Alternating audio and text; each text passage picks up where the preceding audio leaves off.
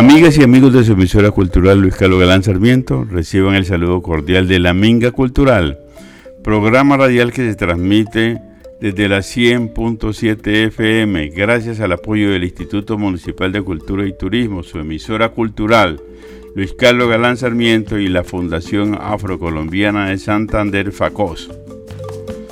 Desarrollamos en este espacio temas relacionados con la historia, la cultura, los valores, los aportes y la buena música afrodescendiente del mundo, de Colombia y de Santander. Les acompañarán durante los siguientes 60 minutos en el control técnico el señor Álvaro Ayala. En la dirección general, su servidor amigo Leonidas Ocampo. Y desde la mesa de, de trabajo, nuestra invitada de siempre, la doctora Vivian Idela Ocampo. Doctora Vivian, muy buenos días. Buenos días, Leonidas, y buenos días a todos nuestros oyentes, deseándoles que, tengas, que tengan un excelente fin de semana. Nuestro tema de hoy, la historia del turbante africano y la apropiación cultural. ¿Qué tal, doctora Vivian, este tema? Este tema me parece súper interesante, sobre todo el conocer por qué eh, esa identificación de las mujeres negras y afrodescendientes con el turbante. Entonces, pues vamos a empezar a contarla, Leonidas.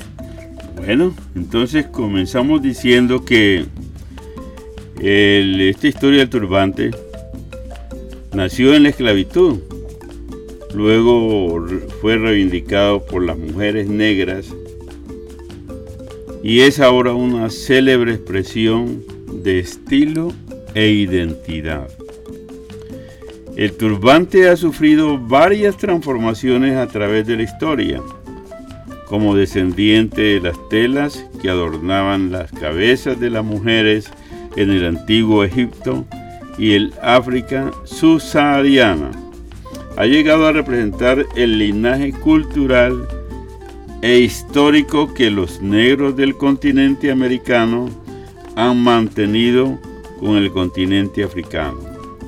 También se ha convertido en, en un poderoso complemento del tipo de belleza que se ha enfrentado como la antítesis de la feminidad blanca.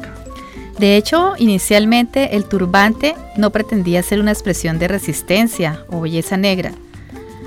Como un insulto ofensivo nacido en el racismo y la supremacía blanca, fue apropiado por el pueblo negro cuya humanidad trataron de socavar. En el artículo El turbante de la mujer afroamericana, desenredando los símbolos, la historiadora Helen Bradley Gabriel explica que tanto el simbolismo como las funciones del turbante adquirieron un significado paradójico que podría haberse creado solo en el crisol de la esclavitud y sus secuelas. Al indagar en los testimonios de los esclavos durante ese periodo, la historiadora concluye que mientras que el turbante adoptó diferentes significados y propósitos a lo largo del tiempo, fueron en última instancia los descendientes de los esclavos quienes determinaron su significado y uso para las futuras generaciones. Bueno, queridos oyentes, nos vamos a nuestra primera pausa musical. Ha sido nuestra costumbre en este programa, doctora Vivian, que los temas que desarrollamos los relacionamos, es decir, la música la relacionamos con, con los temas que desarrollamos. Sin embargo, en el día de hoy no pudimos encontrar en música mucho sobre el turbante. Es por esta razón que hemos elegido artistas importantes de África, en América, que usan turbante, digamos, su característica en cuanto a su presentación ha sido el uso del turbante. Entonces, tenemos dos invitadas de África. Doctora Vivian, anúnciala, por favor. Bueno, la primera invitada es Angelique Kitjo. Ella nos va a traer un tema conocido como Bahía. Angelique es una de las eh, mejores cantantes populares de África y es bien conocida en el mundo por sus conciertos tan hermosos y tan vibrantes. Eh, ha tenido una larga carrera de diferentes eh, discografías, incluso con Carlos Santana, Dave Matthews, Brandon Marsalis y Cassandra Wilson. El tema Bahía que nos trae esta cantante eh, precisamente está dedicada al epicentro de Brasil o al epicentro afro-brasilero como tal. Y por otro lado tenemos a María de Barros, ella nos trae una canción que se llama Minada Um Katem. Ella nació en Dakar, Senegal, y su música básicamente la trajo de sus padres de Cabo Verde, eh, donde es eh, la tierra natal de, de sus padres como tal, que le sirvió como inspiración para todas sus canciones. Muy bien, entonces Vamos a escuchar entre esos dos temas de estas cantantes africanas, muy importantes.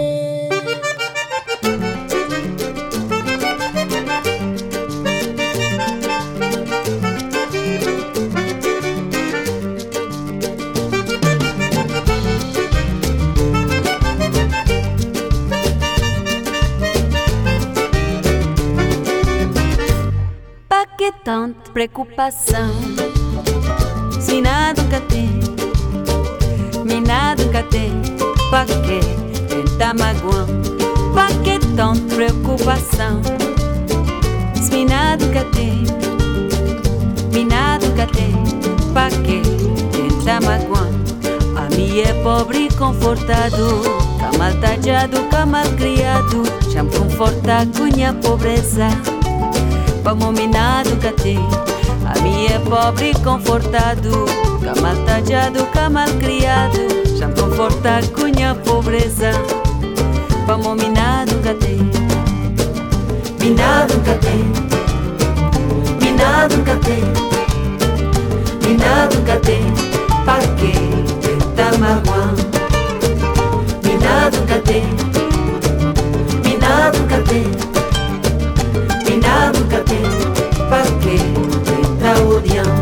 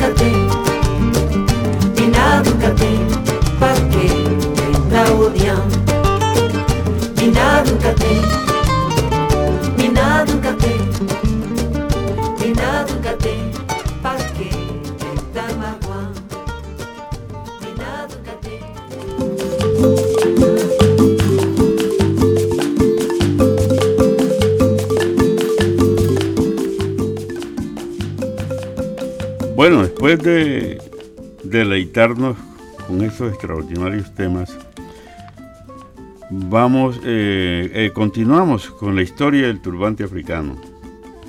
Entonces, continúo diciendo que antes de las guerras de la independencia americana, las colonias europeas promulgaron leyes para distinguir a los esclavos africanos de sus florecientes poblaciones blancas. El propósito de, esta legislación era afianzar la superioridad de los europeos y un sistema económico que explotaba el trabajo de los esclavos africanos. Bajo el gobierno británico, Carolina del Sur aprobó la ley del negro de 1735 que estipulaba el tipo de ropa que se permitía a las personas negras usar, prohibiendo cualquier cosa más extravagante que telas negras, lonas, jerseys, osnabrín, ropa azul, ropa de cuadro, ropa gruesa, garfis, algodones o telas escocesas. El gobernador Esteban Rodríguez Miró de Luisiana, que todavía era una colonia española, aprobó el edicto del buen gobierno, que exigía a las mujeres negras usar el pelo atado con un pañuelo o un tiñón. Además, a las mujeres negras se les impidió usar las mismas joyas o plumas que las mujeres de ascendencia europea. También cabe resaltar que el gobernador Miró estaba preocupado por el creciente atractivo que las mujeres criollas y mestizas, a las que se referían como mulatas, tenían para los hombres de ascendencia europea. Parte de hacer obligatorio el uso de los turbantes era disuadir a los dueños de las plantaciones y a los capataces de esclavos de perseguir a las mujeres que eran consideradas inferiores a ellos. En Sudáfrica, por ejemplo, se aprobaron leyes similares a instancias de las esposas de los dueños de esclavos que pensaban que el turbante impediría a los hombres blancos perseguir a las esclavas negras. Nos vamos entonces, Vivian, a la segunda pausa musical. ¿Qué nos trae en esta oportunidad? En esta oportunidad traemos a una cantante que se llama Chihuonizo con un tema llamado Guba Yekufara. Y la música de esta cantante fue parte de la banda de sonido de la infancia, gracias a la influencia de sus padres músicos. Eh, de hecho, su padre, Dumisani Mairaere, tocaba marimba y un instrumento tradicional que se toca con los pulgares. La madre de, esta cantante fue una destacada actriz y sus padres le enseñaron a tocar la marimba cuando solo tenía cuatro años de edad. Bueno, entonces escuchemos a Chibonizo. Guaye kufara inokosha kupinda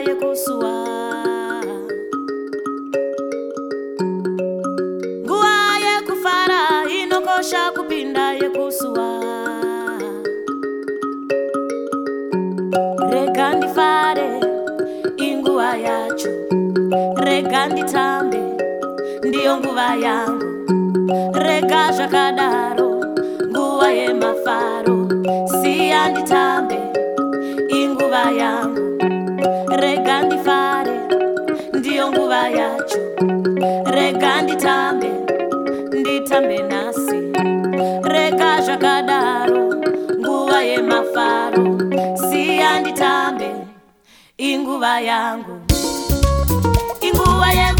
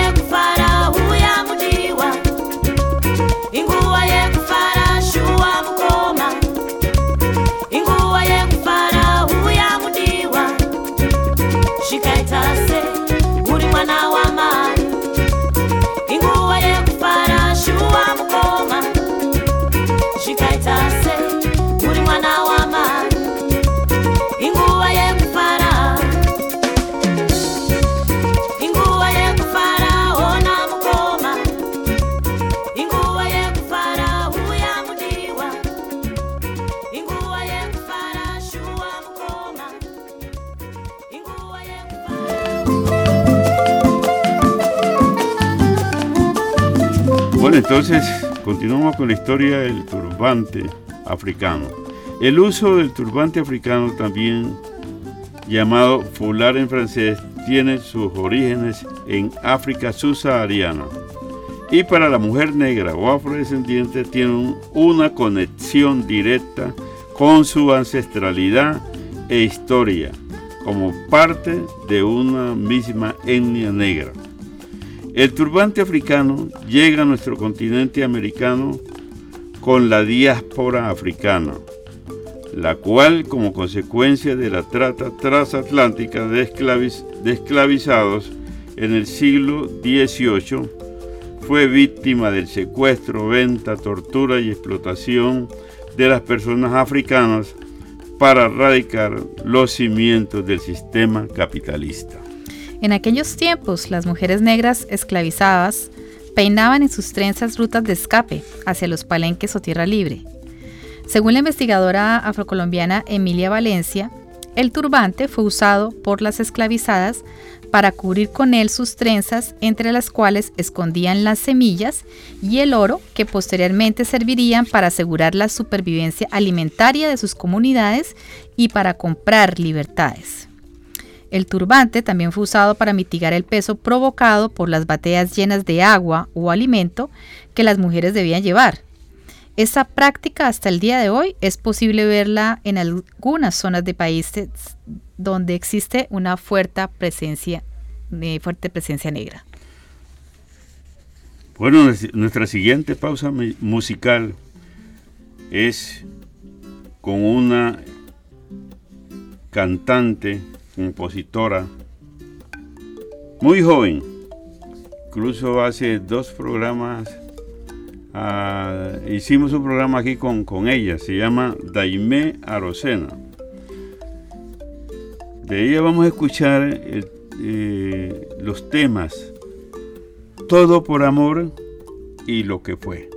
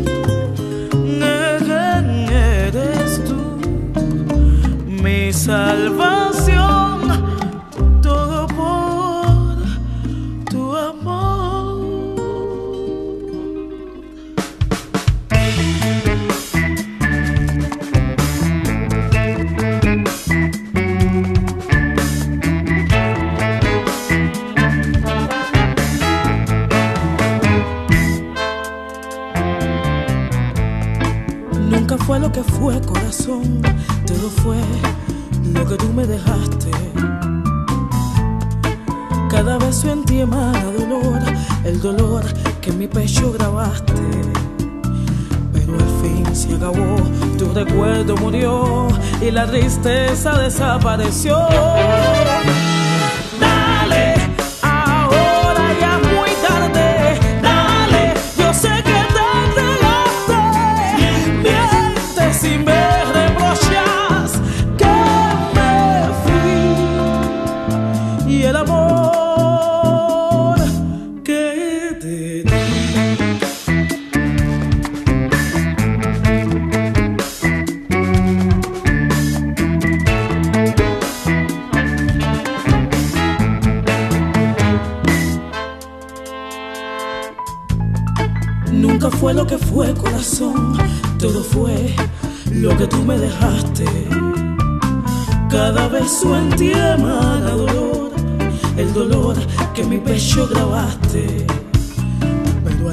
Se acabó, tu recuerdo murió y la tristeza desapareció. Dale, ahora ya es muy tarde. Dale, yo sé que te entregaste. Mientes y me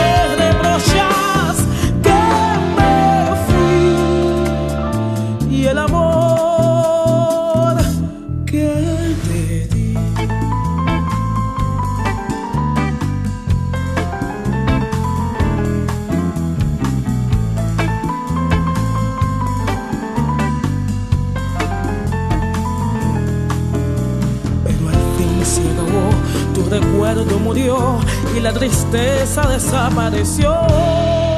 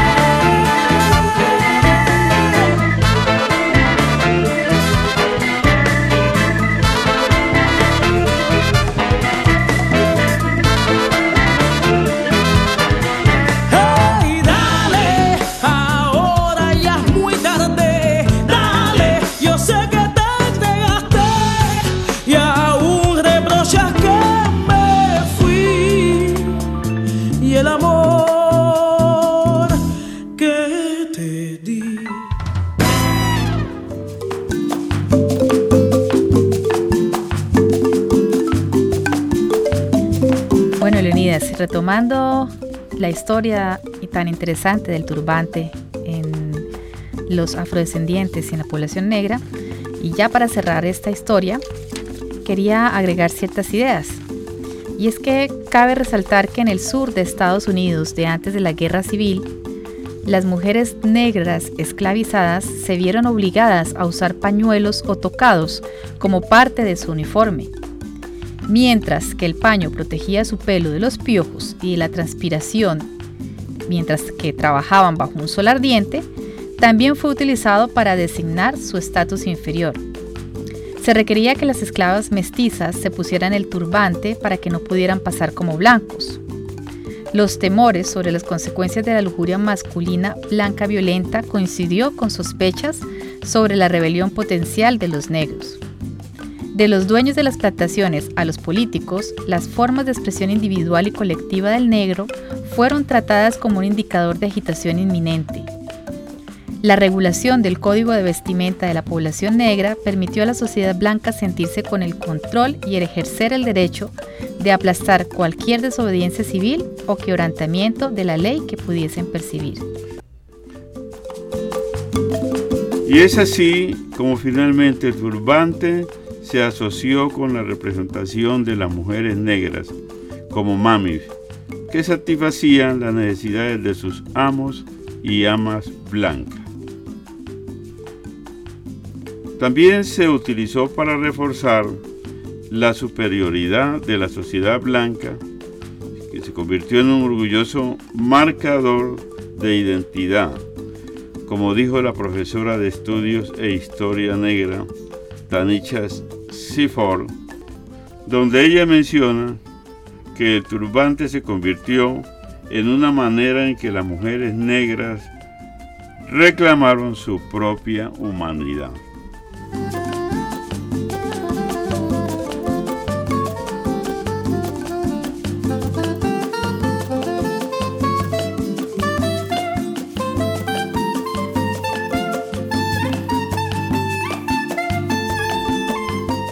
Vamos a nuestra cuarta pausa musical.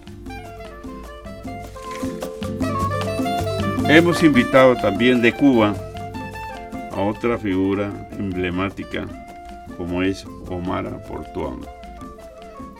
También entre sus vestimentas van necesariamente en sus presentaciones sobre su cabeza el turbante. Ella nos va a interpretar dos temas también muy conocidos por nosotros. Uno titulado Allí es un bolero cuyo compositor es el maestro Héctor Flores y Campanitas de Cristal del maestro Rafael Hernández.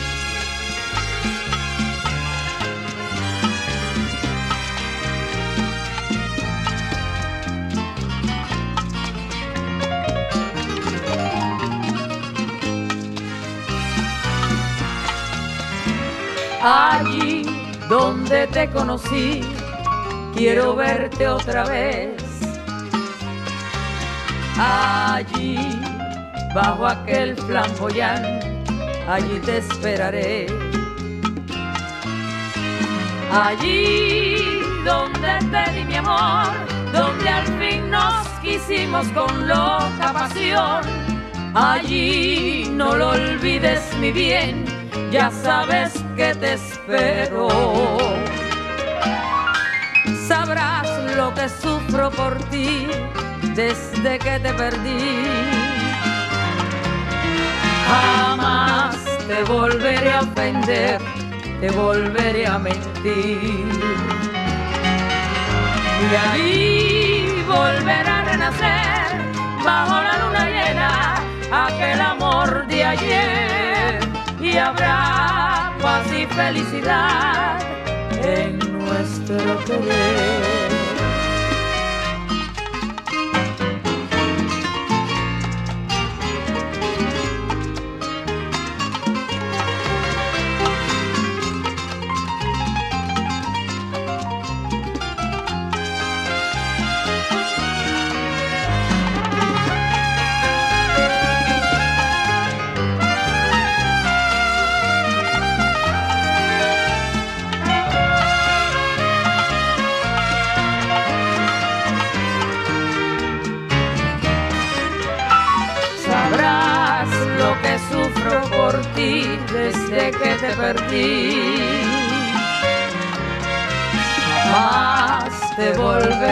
Volveré a ofender, te volveré a mentir.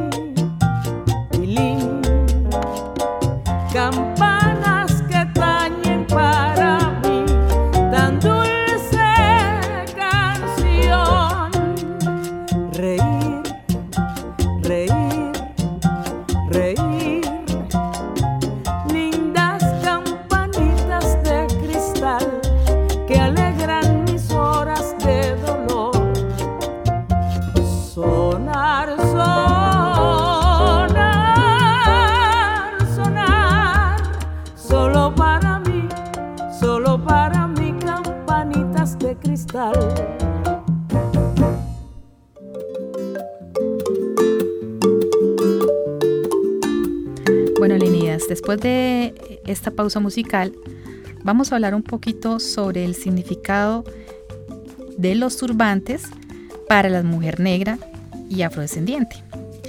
Conocedores e investigadores señalan que los nudos del turbante indicarían cierta jerarquía dentro de las comunidades. Para la peinadora afro Sol de las Salas, dice que cuando el nudo está a medio lado, se sincroniza con la ubicación del sol. Quiere decir que el sol está también de ese lado. Por eso, las palenqueras piensan que van a vender todo el contenido de sus palanganas y cuando el turbante tiene tres vueltas es una conmemoración a la madre, el padre y los hijos. Además, en la actualidad no en todas partes donde existe población afrodescendiente o población negra, esta forma de llevar el turbante siguen vigente. No obstante, es evidente que el turbante africano para las mujeres tiene un gran significado y conexión con nuestras raíces. Y ya para finalizar, el historiador de Palenque, Alfonso Cassiani, considera que la creación de turbantes y peinados afro fortalecen los lazos familiares en medio de esa ceremonia familiar en que las madres, tías y abuelas inician el peinado en las niñas y se traduce en la construcción de confianza.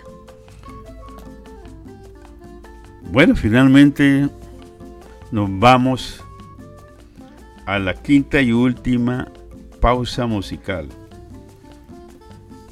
Para ello hemos invitado también una mujer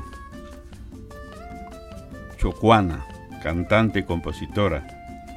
También usa en sus presentaciones turbante. Pero lo más importante de ella es su voz. Se trata de Zuli Murillo, de quien vamos a escuchar dos temas. El primero en ritmo de bambasú, la banda. Y el segundo en ritmo de abosao, Anaís Mayoral.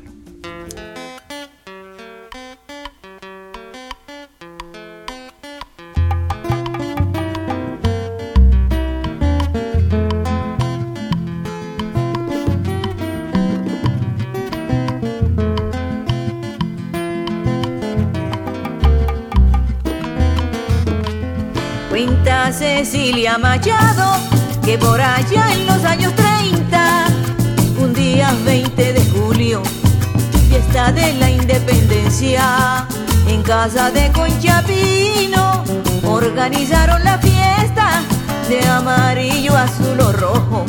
Se vestían las doncellas, los hombres de blanco entero y en un fajón la bandera y tocaba la banda,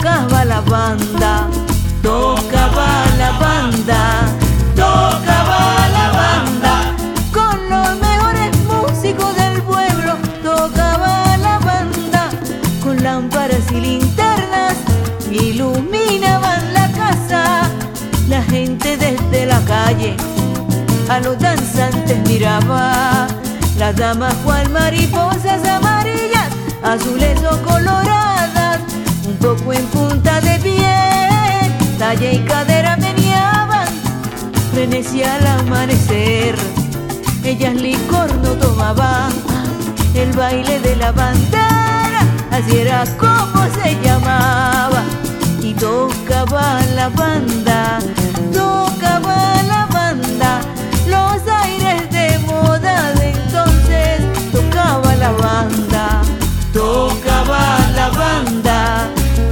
tocaba la banda, pasillos, polcas, abosados, tocaba la banda, la gente salía de noche y con la luna paseaba, reinaban buenas costumbres, no atracaban, no mataban, respeto hacia los mayores y a la palabra empeñada, y honores para los héroes y la bandera y la patria, cartas, serenatas y poemas, los hombres enamoraban, sus ojos se humedecieron cuando ella esto me contaba, tocaba la banda, tocaba la banda, habrá rentería que inició la banda, tocaba la banda,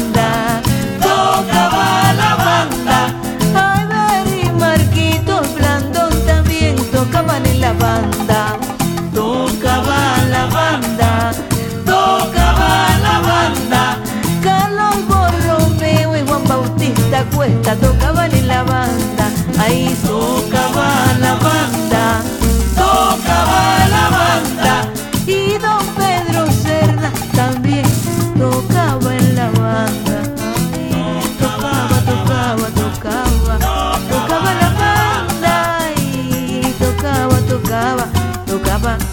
tocaba en la banda, en los desfiles, procesiones, retretas, tocaba la banda, ay, tocaba, tocaba, tocaba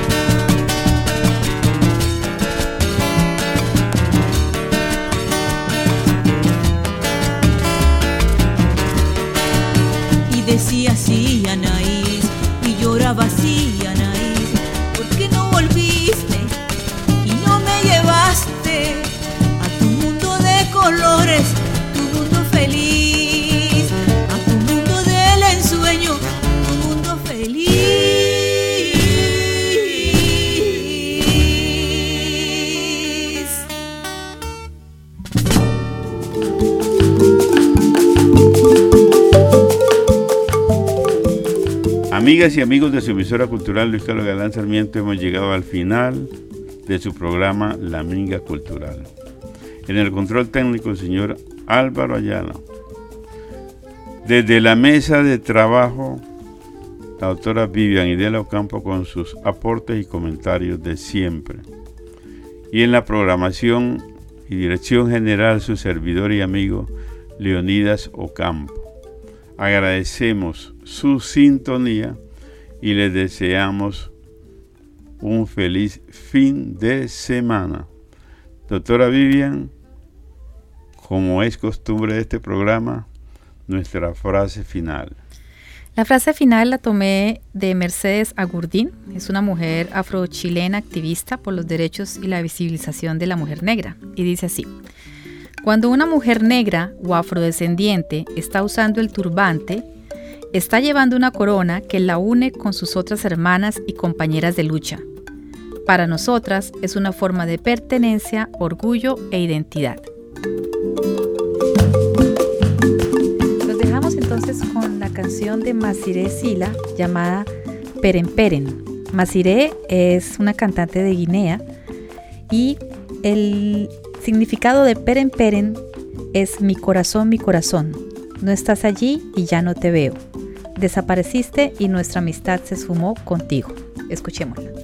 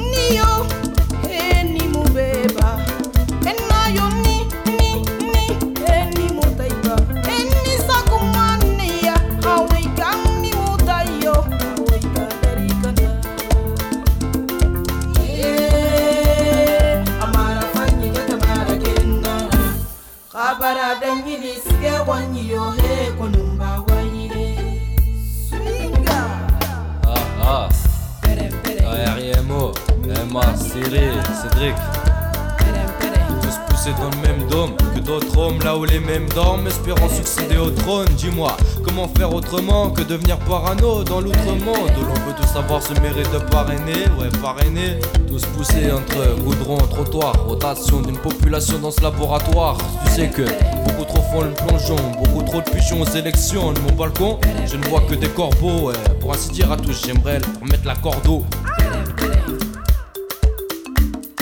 Yai boy, boy,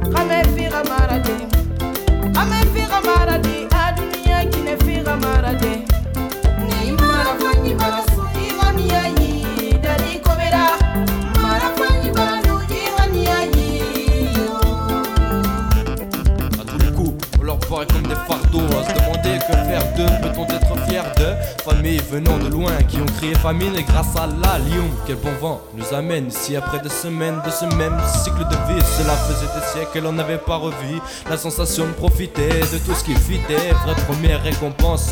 Boulot, femme, fêté, tout ce que rien ne pourra compense.